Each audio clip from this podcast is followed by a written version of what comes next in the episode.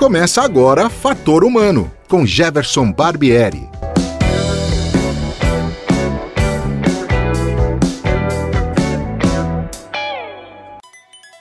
Olá, hoje é dia 29 de janeiro de 2021 e o Fator Humano está no ar. O meu entrevistado de hoje é uma autoridade em mudanças climáticas, aquecimento global e poluição do ar no seu extenso e rico currículo está a participação na equipe do IPCC, que recebeu o Prêmio Nobel da Paz em 2007. E sua palavra de ordem: resiliência. Seja bem-vindo, Paulo Artacho.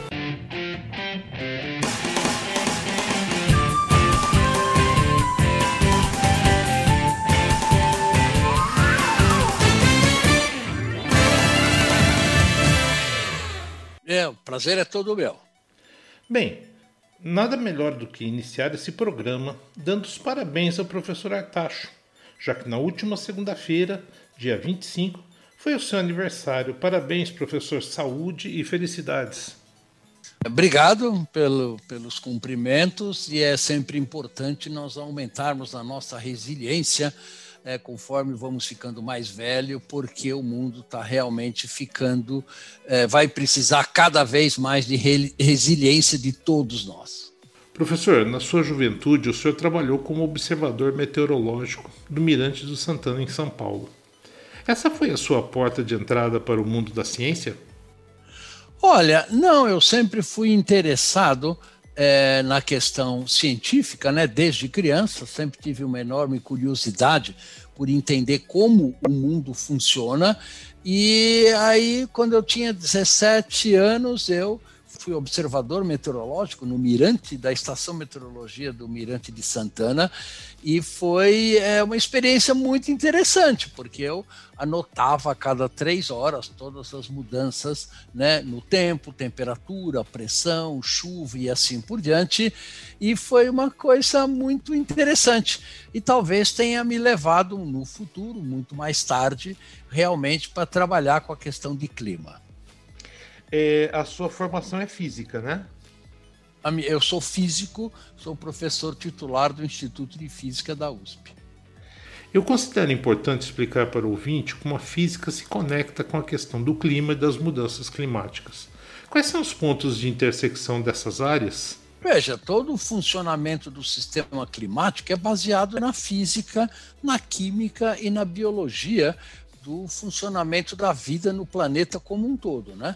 Em particular, por exemplo, a, as questões de aumento de temperatura, chuva, depende das condições termodinâmicas da, a, da atmosfera. E é isso exatamente o que a gente trabalha, né? tentando entender as implicações do aumento da concentração de gases de efeito estufa é, no clima global do planeta e também no clima regional da Amazônia, do sul do Brasil e assim por diante. Falando de Brasil especificamente, a nossa situação ambiental é realmente preocupante? Não há a menor dúvida que é preocupante, pois é, nosso planeta e o Brasil em particular está passando por transformações no seu clima sem precedente ao longo dos últimos milhões de anos. Então, é, nós estamos mudando a composição da atmosfera com a emissão de gases de efeito estufa em larga escala, estamos alterando o albedo é, do nosso planeta, que basicamente é a razão da radiação que chega do Sol em relação à radiação que o planeta emite para o espaço, estando é, muito da estrutura físico, químico e biológico que sustenta a vida no planeta. E isto certamente já está tendo implicações importantes e pode ter implicações ainda mais importantes no futuro. A atuação direta do homem sobre o meio ambiente, como nós vimos aí nas recentes queimadas ocorridas na Amazônia, podem alterar cada vez mais o clima, refletindo nas atividades socioeconômicas? Sim, veja, não há dúvida, o homem está mudando dramaticamente o clima. É, você não precisa ser cientista para observar isso, né? A, a, taxa de precipitação e de chuva na maior parte do Brasil está mudando de maneira significativa. Nós vimos isso no Nordeste brasileiro, vimos na Amazônia, aqui no sul do Brasil, e isso tem implicações para todas as atividades socioeconômicas da nossa sociedade.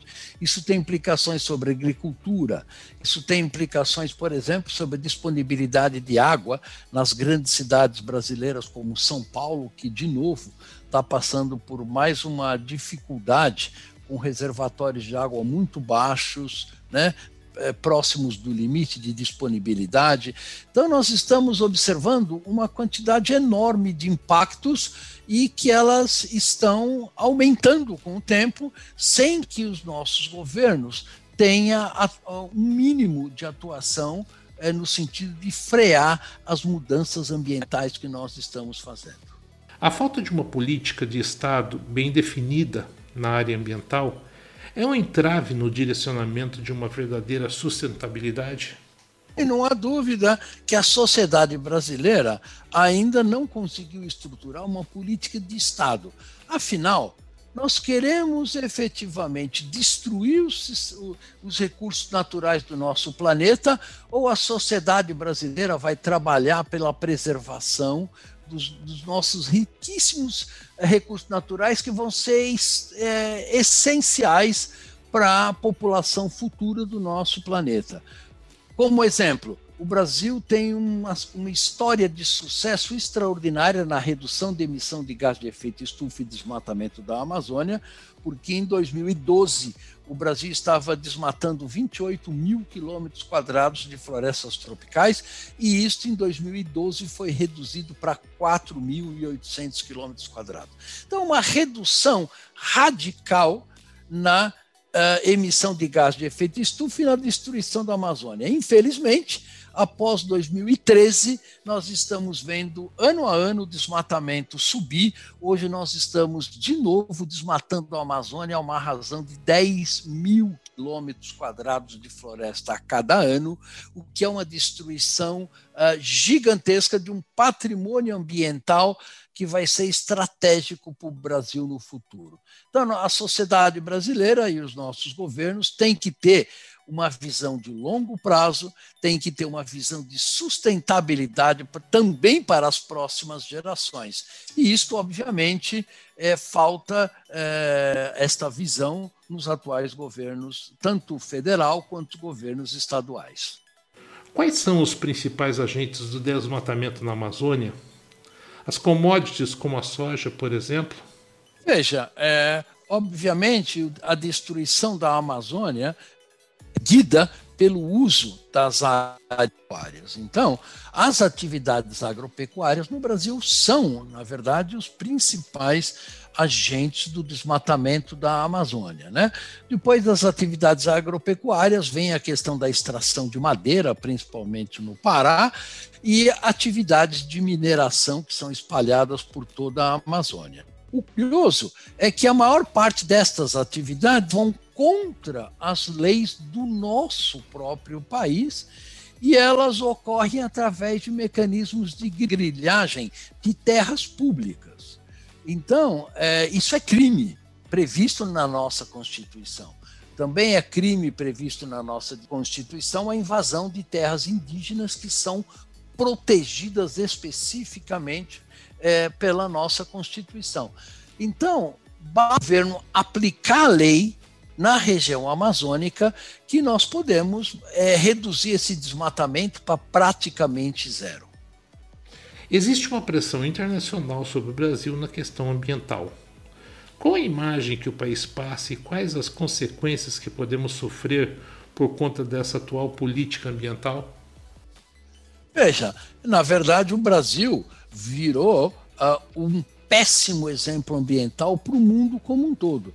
Nós observamos desde a, a Rio 92, desde todas as conferências, o Brasil tinha um papel fortíssimo de liderança na causa ambiental no mundo todo. Esta liderança foi destruída pelo atual governo e, evidentemente, nós vamos sofrer sanções comerciais porque mais e mais os países desenvolvidos é, estão observando que, sem a preservação ambiental, nós podemos comprometer o desenvolvimento econômico sustentável, mesmo no curto prazo.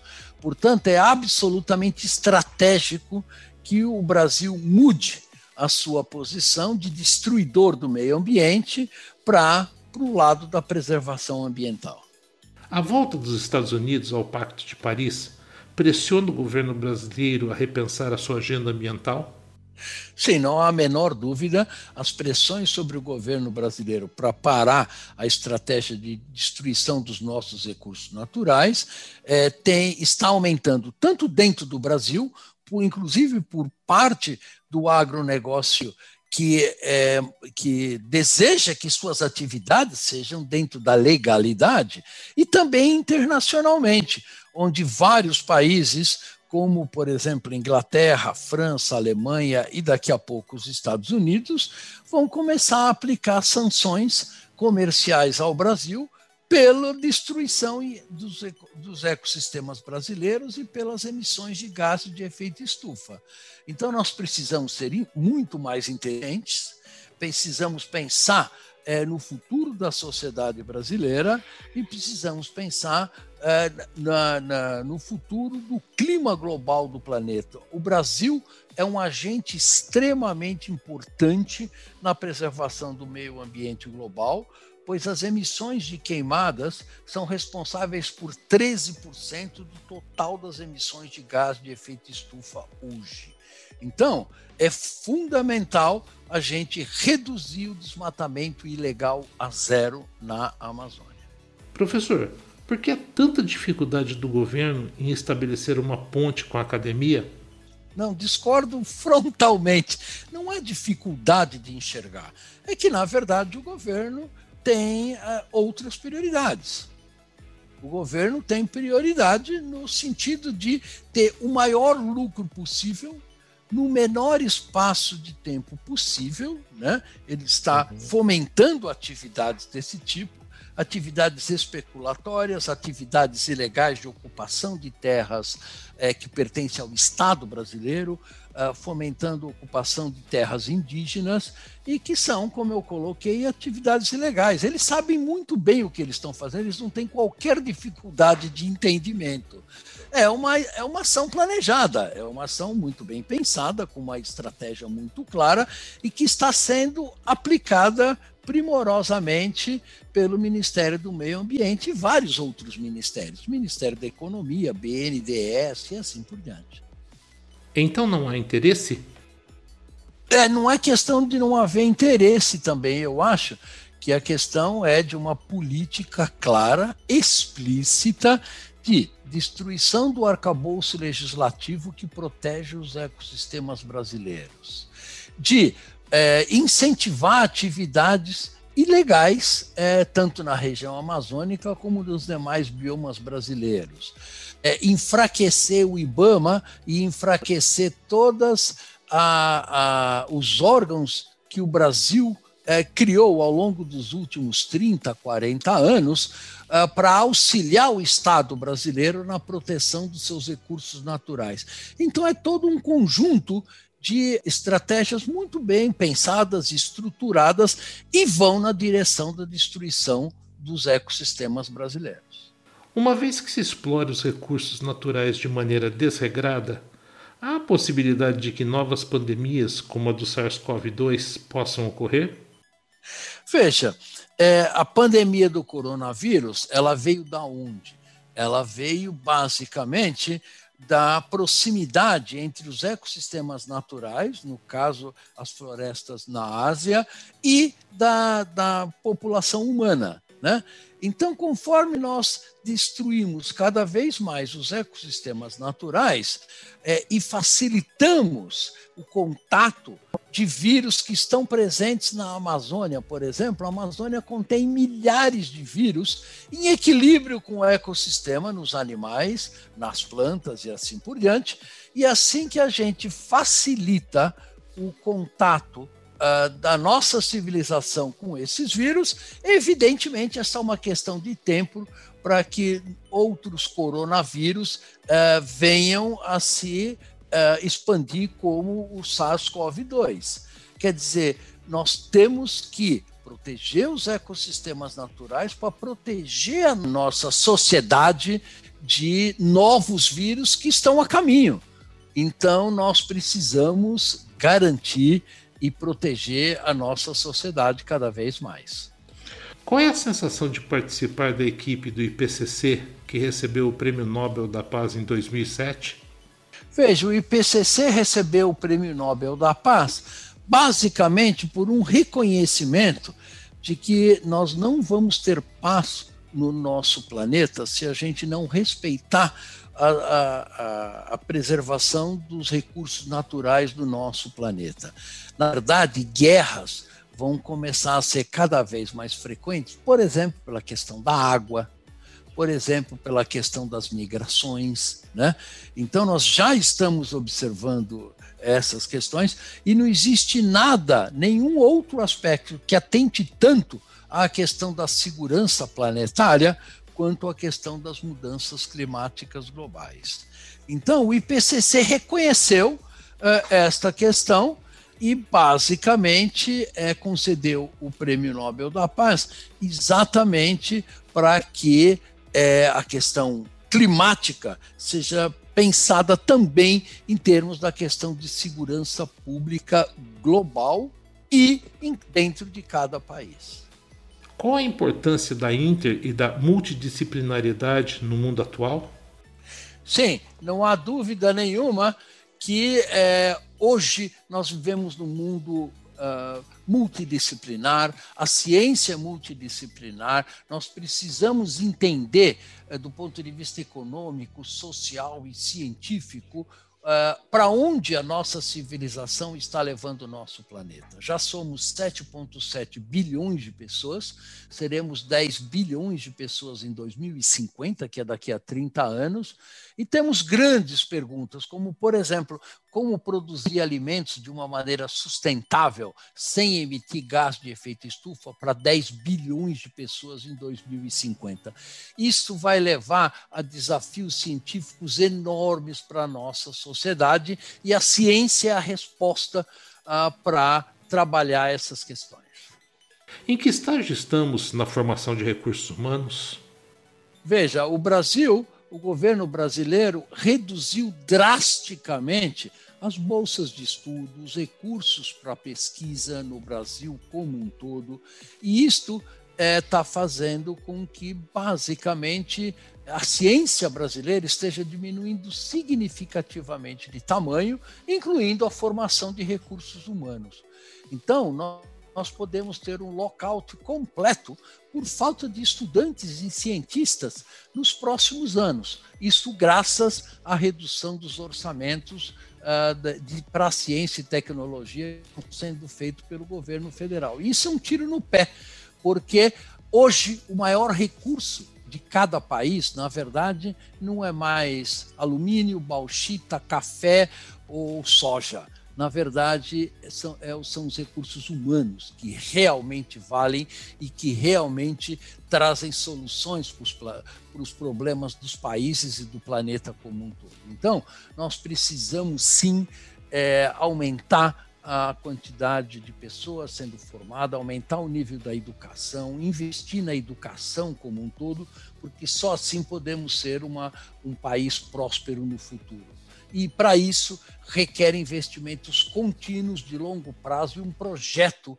de Estado brasileiro onde os interesses da população prevaleçam sobre os interesses escusos de algumas classes dominantes no nosso país.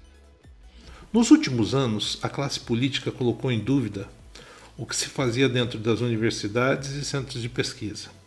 A pandemia, de alguma forma, tratou de mostrar o verdadeiro valor das instituições de educação e pesquisa? Veja, não. Obviamente, isso foi uma, uma interpretação, uh, uma provocação, digamos assim, sem o menor sentido. No mundo todo, hoje, a vanguarda do pensamento de cada país está dentro das universidades, está dentro da, da educação, está dentro da ciência, e esse é o caminho que o Brasil tem que ir.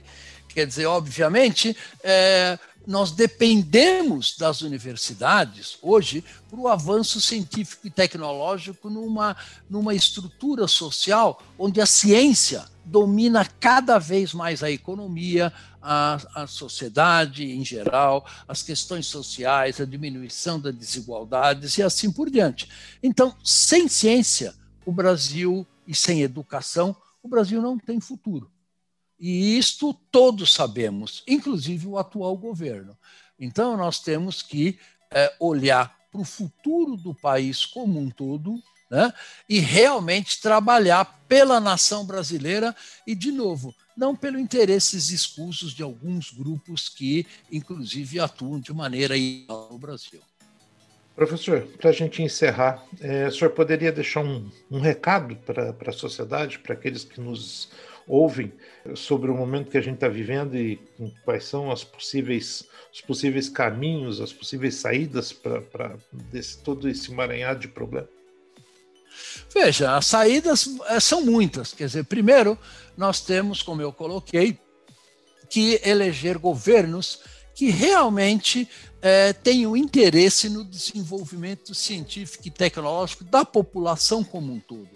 Precisamos de políticas de saúde uh, que não, não mostrem este grau de vulnerabilidade que nós temos atualmente. Nós vemos Manaus, nós vemos a região norte brasileira num caos absolutamente inaceitável nos atuais tempos, né? por descuido com a população que mais precisa do Estado brasileiro, que é a maior parte da população, diga-se de passagem.